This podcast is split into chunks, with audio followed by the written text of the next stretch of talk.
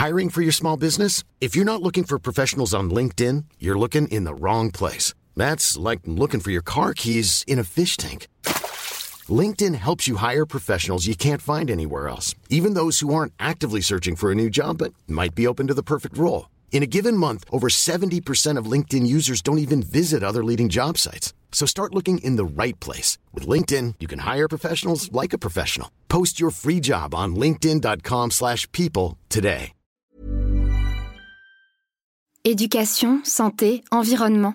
Ça fait dix ans qu'UBS, le sponsor de cet épisode de la story, s'engage dans les investissements responsables. Alors quand j'entends dire qu'il y aura un avant et un après Covid-19, je sais déjà que pour UBS, l'après se fera comme avant, en faveur de la société. C'est aussi pour ça que j'ai choisi d'y placer mon argent. Merci, monsieur Draghi, la zone euro reconnaissante. Faudra-t-il graver cette phrase en bas d'un buste du futur ex-président de la Banque Centrale Européenne En 2012, l'Italien Mario Draghi, en plein cœur de la crise de la dette de la zone euro, avait su trouver les mots pour calmer des marchés financiers fougueux et déboussolés. Il avait su aussi manœuvrer lors des menaces de Grexit pour sauver une nouvelle fois la zone euro de la déconfiture. Alors merci qui? Merci Mario Draghi. Vraiment? Je suis Pierrick Fay, vous écoutez La Story, le podcast d'actualité des échos, et on va s'attacher au pas de l'homme qui a sauvé l'euro, mais qui laisse une banque centrale européenne en plein désarroi.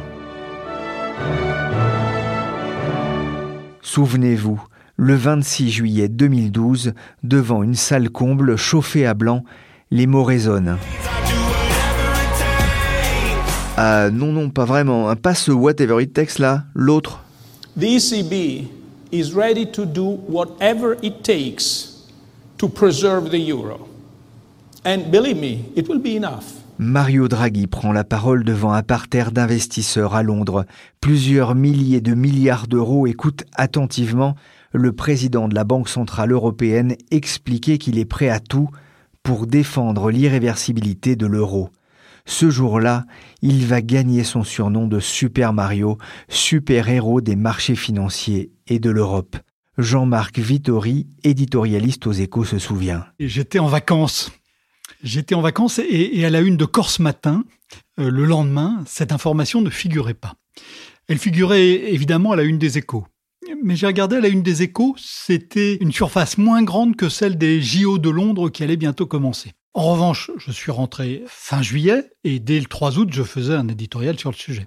Et justement, qu'est-ce que vous vous êtes dit à ce moment-là? Alors, réaction très forte des marchés dès que Mario Draghi prononce son whatever it takes. Ensuite, difficulté à mesurer vraiment l'ampleur de ce que ça veut dire. Il dit ça, c'est une phrase très forte, pas facile à traduire en français d'ailleurs, hein, parce qu'on peut dire euh, tout ce qu'il faudra, mais moi je préfère peut-être la traduction qui est quoi qu'il en coûte. Euh, donc pas facile de dire vraiment ce qu'il y a, ce qu'il y a derrière. Alors on sait qu'il va annoncer des mesures, il annoncera des mesures qui d'ailleurs ne seront pas mises en œuvre, mais leur simple existence a, suffi à changer en fait radicalement les marchés, les anticipations des acteurs, ce qui est essentiel sur les marchés financiers. Et ça, on ne le mesurait pas encore très bien à ce moment-là. C'est l'inquiétude. Toutes les valeurs financières ont plongé les bourses dans le rouge aujourd'hui. Bruxelles, Milan, Madrid, Lisbonne, toutes sont touchées en raison cette fois des craintes de contagion de la crise de la dette en Italie. Jean-Marc, comme on vient de l'entendre dans cette vidéo du journal télévisé RTBF euh, en 2011, il faut rappeler le contexte. À l'époque, la zone euro fait l'objet d'importantes attaques spéculatives et certains doutent de sa capacité à survivre. On peut même être plus précis. Euh, la crise de la zone euro commence avec des doutes sur la Grèce fin 2009. 2010, euh, on, a ces, doutes qui euh, euh, montent en puissance, mais ensuite on s'interroge sur ce que vont faire d'autres pays, et en particulier l'Espagne et l'Italie. Et en ce mois de juillet 2012, ce sont ces deux pays-là qui sont attaqués avec des taux d'intérêt qui montent. On, a des taux d'intérêt à 6% en Italie, à 7% en Espagne. On sait bien qu'avec des taux pareils, les États ne vont bientôt plus être solvables. Et, donc, euh, oui, à ce moment-là, si euh, l'Italie ou l'Espagne fait défaut, euh, que va devenir la zone euro? La question est entière et elle est présente absolument dans tous les esprits. Sept ans plus tard, on peut dire qu'il a sauvé la zone euro? Oui, indéniablement. ces trois mots ont suffi à changer complètement euh, les anticipations euh, des investisseurs euh, sur les marchés. Et c'est d'autant plus impressionnant qu'à ce moment-là, il était à la tête de la Banque Centrale Européenne depuis relativement peu de temps. Il n'avait pas la légitimité de son prédécesseur Jean-Claude Trichet qui avait dirigé l'institution pendant huit ans. Il n'était même pas très connu, même si évidemment il y avait eu des portraits sur lui à sa nomination. Il n'était pas très connu. On ne savait pas vraiment ce qu'il avait dans le ventre. Et son Whatever It Takes montre qu'il avait des ressources insoupçonnées et qui ont contribué euh, effectivement à, sauver euh, la monnaie unique. Ce qui fait, à ce moment-là, il sort de son mandat pour sauver ce qui est au cœur de la Banque Centrale Européenne et de l'institution qu'il dirige. Il va y gagner un surnom, Super Mario, un côté super-héros. Euh, est-ce qu'on peut dire qu'il a été le président le plus puissant et le plus écouté depuis la création de la Banque Centrale Européenne? Euh, oui, mais ce n'est pas dû seulement à sa personnalité, c'est dû aussi au moment qu'il a traversé. Et il a traversé la période la plus dure euh, de la zone euro, hein, qui est encore jeune, hein, elle a été créée euh, il y a 20 ans. Et donc oui, clairement, il a traversé le moment le plus critique et il a pris à ce moment-là des décisions absolument majeures. Il a su convaincre aussi son directoire et, le conseil des, des gouverneurs qu'il fallait aller dans cette direction-là. Donc il a joué un rôle décisif, mais au moment le plus décisif de l'histoire de la zone euro. Comme dirait le président de la BCE, Mario Draghi, l'inflation est de plus en plus basse en zone euro. Son rythme se monte à 0,5% au mois de mars sur un an. Il se situe sous le seuil de 1% pour le sixième mois consécutif. Si on fait son bilan, il a évité la déflation, qui était une crainte très forte, hein, notamment sur les marchés.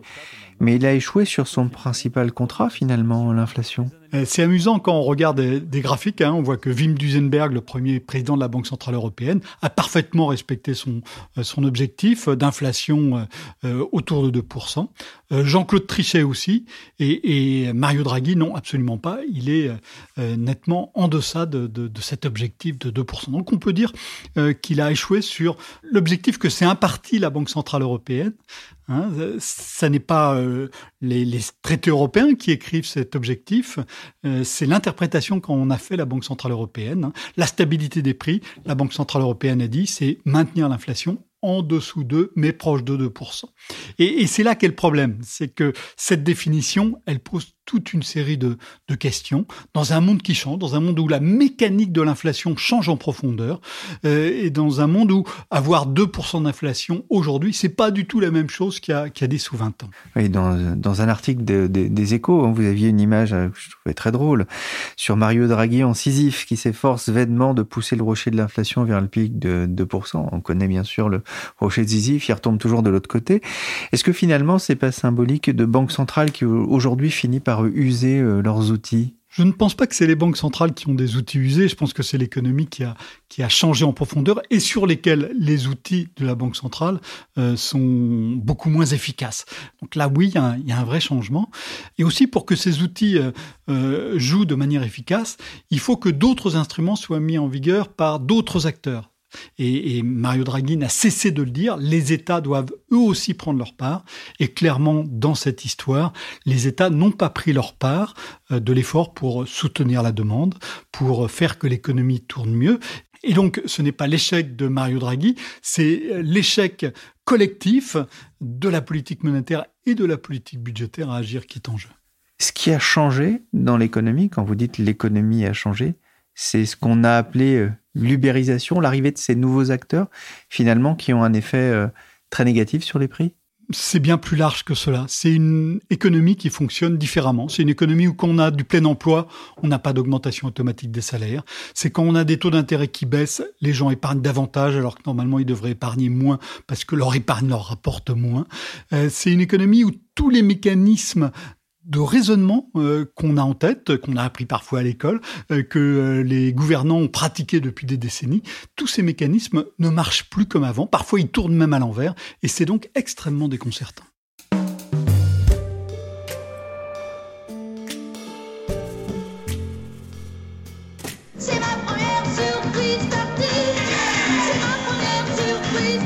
Le 24 octobre, pour Mario Draghi, ce sera plutôt sa dernière surprise partie au siège de la BCE, sa dernière réunion en tant que président de l'institution. Guillaume Benoît, journaliste au service marché des échos, sera sur place. Alors Guillaume, d'abord, ça se passe comment une réunion de la BCE à Francfort? Alors, surprise partie, c'est pas très dansant. Une réunion de la BCE à Francfort, c'est très sérieux. Euh, donc on parle des réunions de politique monétaire, hein, le Conseil des gouverneurs. Euh, ça se passe en deux temps. D'abord, il y a le mercredi après-midi où là sont présentées les analyses économiques, les prévisions de la BCE pour faire un peu un état des lieux et de, de la situation économique. Ensuite, il y a un dîner où on parle de tout sauf de politique monétaire. L'idée, c'est vraiment d'échanger entre les différents euh, partis au, au, Conseil des gouverneurs. Donc il y a les membres du directoire, il y a les gouverneurs des banques centrales nationales. Donc tout ce petit monde dîne ensemble et se retrouve le jeudi matin. Et c'est le jeudi matin que les décisions de politique monétaire sont vraiment prises. C'est-à-dire, est-ce qu'on augmente les taux, est-ce qu'on les baisse, est-ce qu'on rachète des actifs? Est-ce, voilà, qu'on met en place de nouveaux outils? Qu'est-ce, Quel message on veut envoyer au marché aussi? Parce que faut pas oublier, dans les outils de politique monétaire, il y a ce qu'on appelle la forward guidance, c'est-à-dire envoyer un message suffisamment clair au marché sur ce qu'on va faire à plus ou moins euh, long terme pour qu'ils puissent se caler un peu, caler leurs prévisions. Donc ça, c'est aussi quelque chose d'important. Tout ça, c'est discuté à, ce moment-là. Alors les débats peuvent être euh, parfois animés. Ça, ça a été le cas lors de la dernière réunion on a euh, relancé les achats d'actifs, rebaissé les taux. Euh, et ça, on peut le voir euh, parce qu'il y a le compte-rendu de la réunion qui est publié généralement quatre semaines après. Mais globalement, ça se passe dans un certain consensus. C'est très très rare que au cours de cette réunion, il y ait un vote. C'est vraiment, on va se, les arguments sont exposés, puis après ça, la décision est prise vraiment, sans même avoir besoin de lever la main. Après, c'est le moment qui est le plus attendu par, euh, par les marchés et par les journalistes, c'est la conférence de presse. C'est-à-dire que là, Mario Draghi, qui a quitté euh, les membres du Conseil des gouverneurs, vient, avec le vice-président de la BCE d'ailleurs, euh, donner les décisions qui ont été prises et les expliquer, et puis après ça, répondre aux, aux questions des journalistes. Euh, alors les journalistes, eux, ils sont entrés déjà un petit peu avant euh, à la BCE, se sont installés dans une salle de presse, on arrive à peu près une heure avant, et là, on attend d'abord le communiqué, c'est-à-dire celui qui va donner les décisions qui seront commentées par la suite. Et c'est assez marrant parce qu'au bout d'un moment, on entend une voix dans les haut-parleurs et il y a un décompte, 5, 4, et on donne lecture du communiqué qui est distribué après. Et alors, euh, on reconnaît les, journalistes les plus aguerris, ils ont le communiqué de la séance précédente pour pouvoir traquer la moindre modification, parfois même infime, au texte, parce que bah, euh, dans un discours de, politique monétaire, euh, ça a du sens. Donc une fois qu'on a eu le temps de regarder, tout le monde se, se dépêche à peu près d'informer ses lecteurs euh, des décisions en prévenant que euh, on va approfondir plus tard. Et puis là, c'est l'heure de la conférence de presse, on descend et euh, c'est là encore très très organisé. Chaque journaliste a sa place. Il faut aller voir sur un panneau où on est placé. Alors les les grands journaux sont devant, ou les journalistes qui participent pour la première fois sont un peu plus devant. les radios, les télévisions sont sont derrière. Et voilà. Et, et là, on attend arrive Mario Draghi et euh, le vice-président, qui est Luis de Guindos maintenant, entouré par leur garde du corps. Ils s'assoient à la table et là, le, le grand show peut commencer. Ladies and gentlemen, the Vice President and I are very pleased to welcome you to our press conference. We will now report on the outcome of today's meeting, uh, meeting of the Governing Council. On l'a entendu avec Guillaume, tout est millimétré, organisé, mais parfois tout ne se passe pas comme prévu.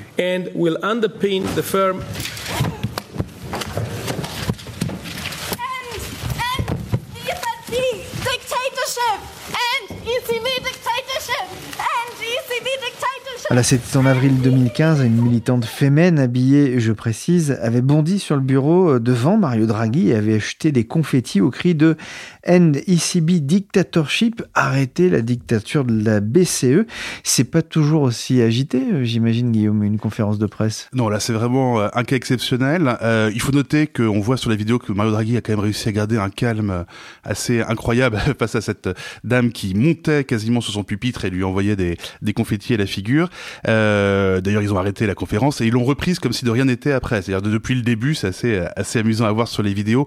Non, en fait, euh, c'est euh, exceptionnel, mais ça a quand même eu un, un impact parce que euh, les mesures de sécurité qui étaient déjà importantes ont été encore renforcées. Euh, et notamment, bon, pour l'anecdote, euh, quand vous arrivez à la BCE pour la conférence de presse, vous présentez votre carte d'identité et votre carte de presse.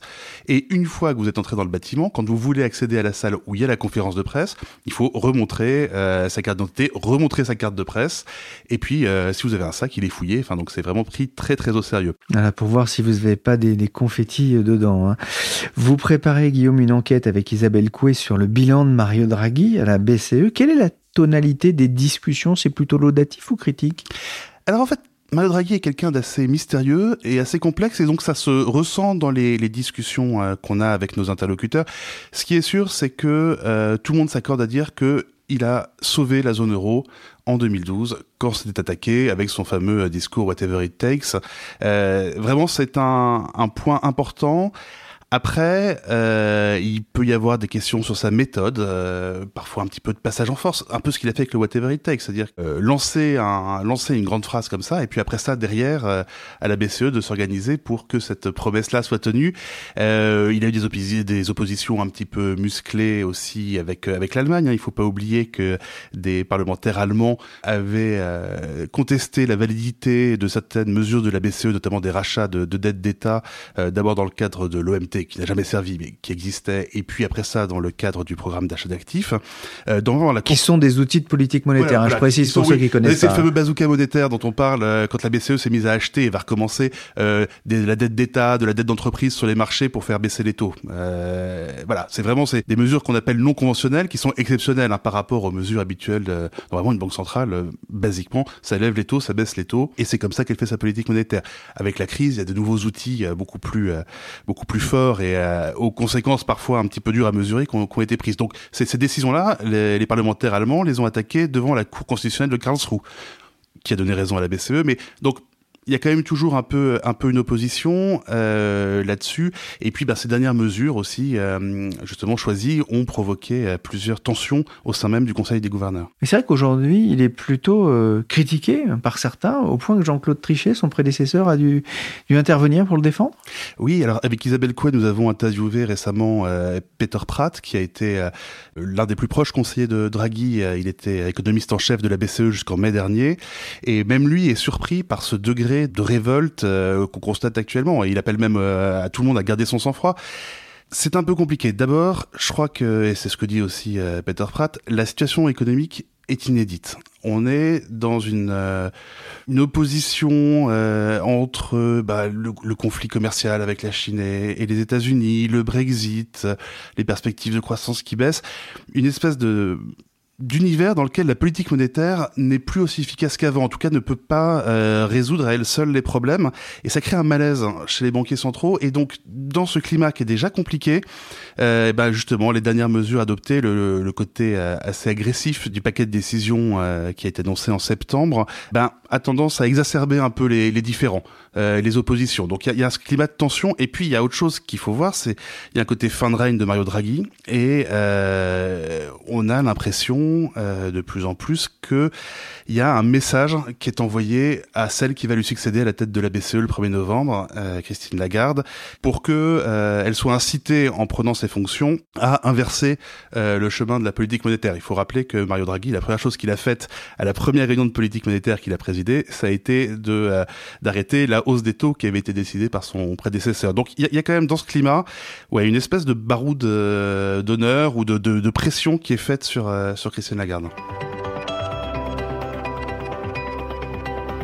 Christine Lagarde devient la première femme à prendre la tête de cette institution, une nomination dans la droite ligne d'un parcours hors norme. Christine Lagarde va donc succéder à Mario Draghi à la tête de la Banque Centrale Européenne, une nomination surprise alors qu'elle n'était pas favorite, une lourde tâche pour l'ancienne patronne du FMI. Mais cela ne lui fait pas peur. En juin dernier, peu avant sa nomination à la tête de la BCE, elle était invitée en tant que patronne du FMI dans le Daily Show de Trevor Noah à la télévision américaine. At that moment, was it terrifying? It was intimidating, yes. But your point is so right. Whenever the situation is really, really bad, you call in the woman. Right. Yeah. Quand ça va vraiment mal, on fait appel aux femmes. Jean-Louis Mourier, vous êtes économiste chez Aurel BGC. Ça va vraiment mal à la BCE Mal, je ne sais pas, disons que ça a changé un petit peu. On avait l'habitude, euh, dans les ères précédentes, sous les présidents précédents, d'avoir un peu, euh, euh, de ne voir qu'une tête, en fait, avec tous, c'était un peu les porte-parole d'une décision collective. Et aujourd'hui, on a de plus en plus, d'ailleurs, encore plus depuis la dernière réunion du Conseil des gouverneurs, des gens qui s'expriment à titre personnel et qui font fi de la décision collective, qu'ils qu'ils contestent, ils estiment qu'ils n'étaient pas d'accord. Maintenant, si vraiment ils avaient été majoritaires à pas être d'accord, ils auraient demandé un vote, qui est un vote formel. À ce moment-là, ils auraient gagné peut-être. Mais globalement, ces talents de diplomate vont être sans doute utiles. Mario Draghi a un peu perdu la main. Il a du mal à tenir ses troupes? Je ne crois pas, et je crois que c'était plus un choix de, management qu'il a fait au départ, alors qu'il a peut-être un peu dérapé sur la fin. Souvenez-vous que Jean-Claude Trichet, quand il s'exprimait publiquement, euh, s'exprimait toujours au nom du Conseil des gouverneurs, il insistait lourdement dessus. Euh, Mario Draghi n'a jamais utilisé cette expression, il n'a jamais euh, parlé on behalf of the Governing Council.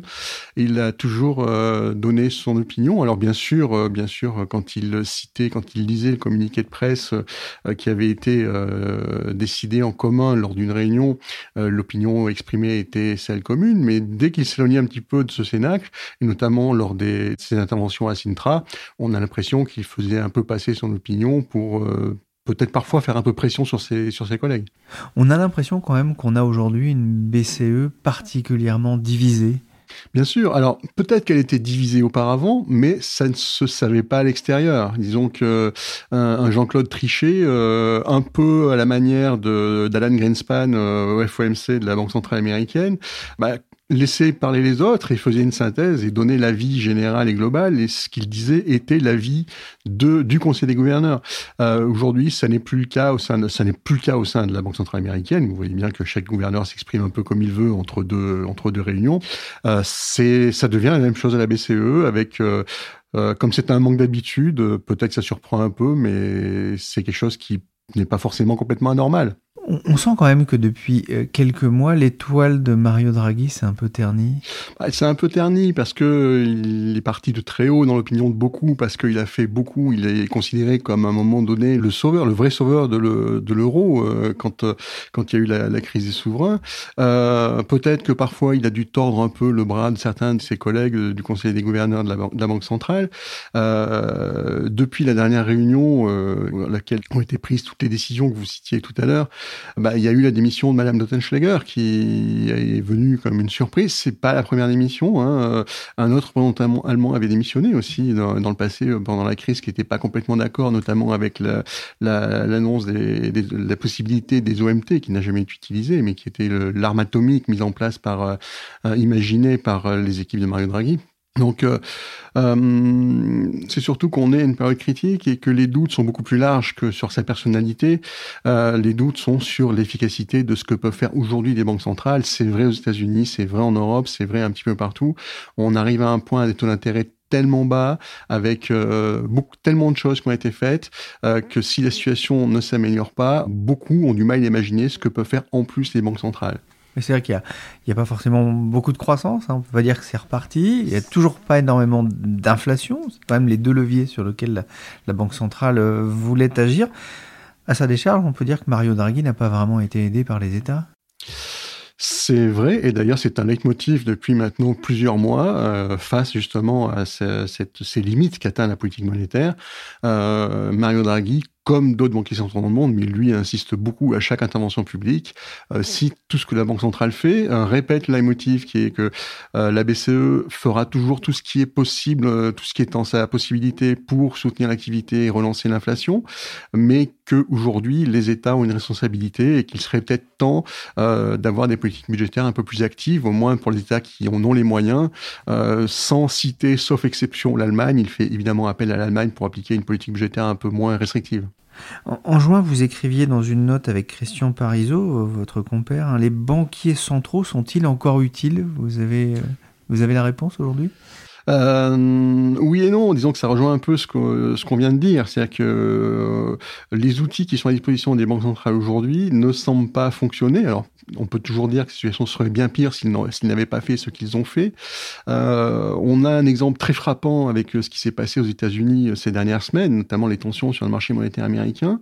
Il y a globalement des liquidités en abondance sur le marché américain, mais ça n'empêche pas des tensions ponctuelles sur le marché sur le marché monétaire, notamment sur le marché du repo, parce que ces liquidités ne circulent pas forcément comme euh, comme on pourrait l'attendre. Euh, et ça, c'est un vrai problème. C'est l'une des raisons pour lesquelles une partie des politiques d'abondance de liquidités avait été mise en place. C'est-à-dire qu'en gros, les banques centrales, à un moment, ont remplacé le marché monétaire. Il ne semble pas que ça ait permis de rétablir complètement les fonctionnements euh, tels qu'ils étaient attendus, tels qu'on les connaissait avant. Et on peut se poser la question, et vous le disiez vous-même, hein, la croissance reste faible, alors un peu moins en zone euro que dans d'autres zones, euh, puis dans les, selon les pays de la zone euro, on n'est pas forcément dans des situations euh, exactement les mêmes. L'inflation, l'inflation, force de constater qu'elle ne repart pas et qu'on reste très éloigné de l'objectif euh, que s'est assigné à même la Banque Centrale Européenne. Donc oui, à quoi servent les banques centrales si ce qu'elles font n'a pas l'efficacité qu'elles attendent elles-mêmes?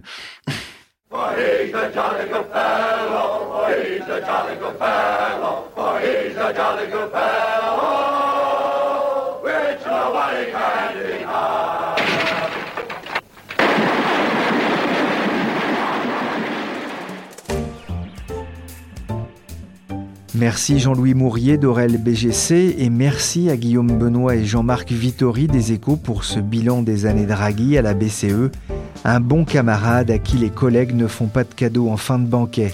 La story c'est fini pour aujourd'hui. L'émission a été réalisée par Nicolas Jean, A Good Guy, chargé de production et d'édition La Nice Girl Michel Varnet. Vous pouvez retrouver la story sur toutes les plateformes de téléchargement et de streaming. N'hésitez pas à vous abonner et à partager vos émissions préférées. Pour l'actualité en temps réel, c'est sur leséchos.fr.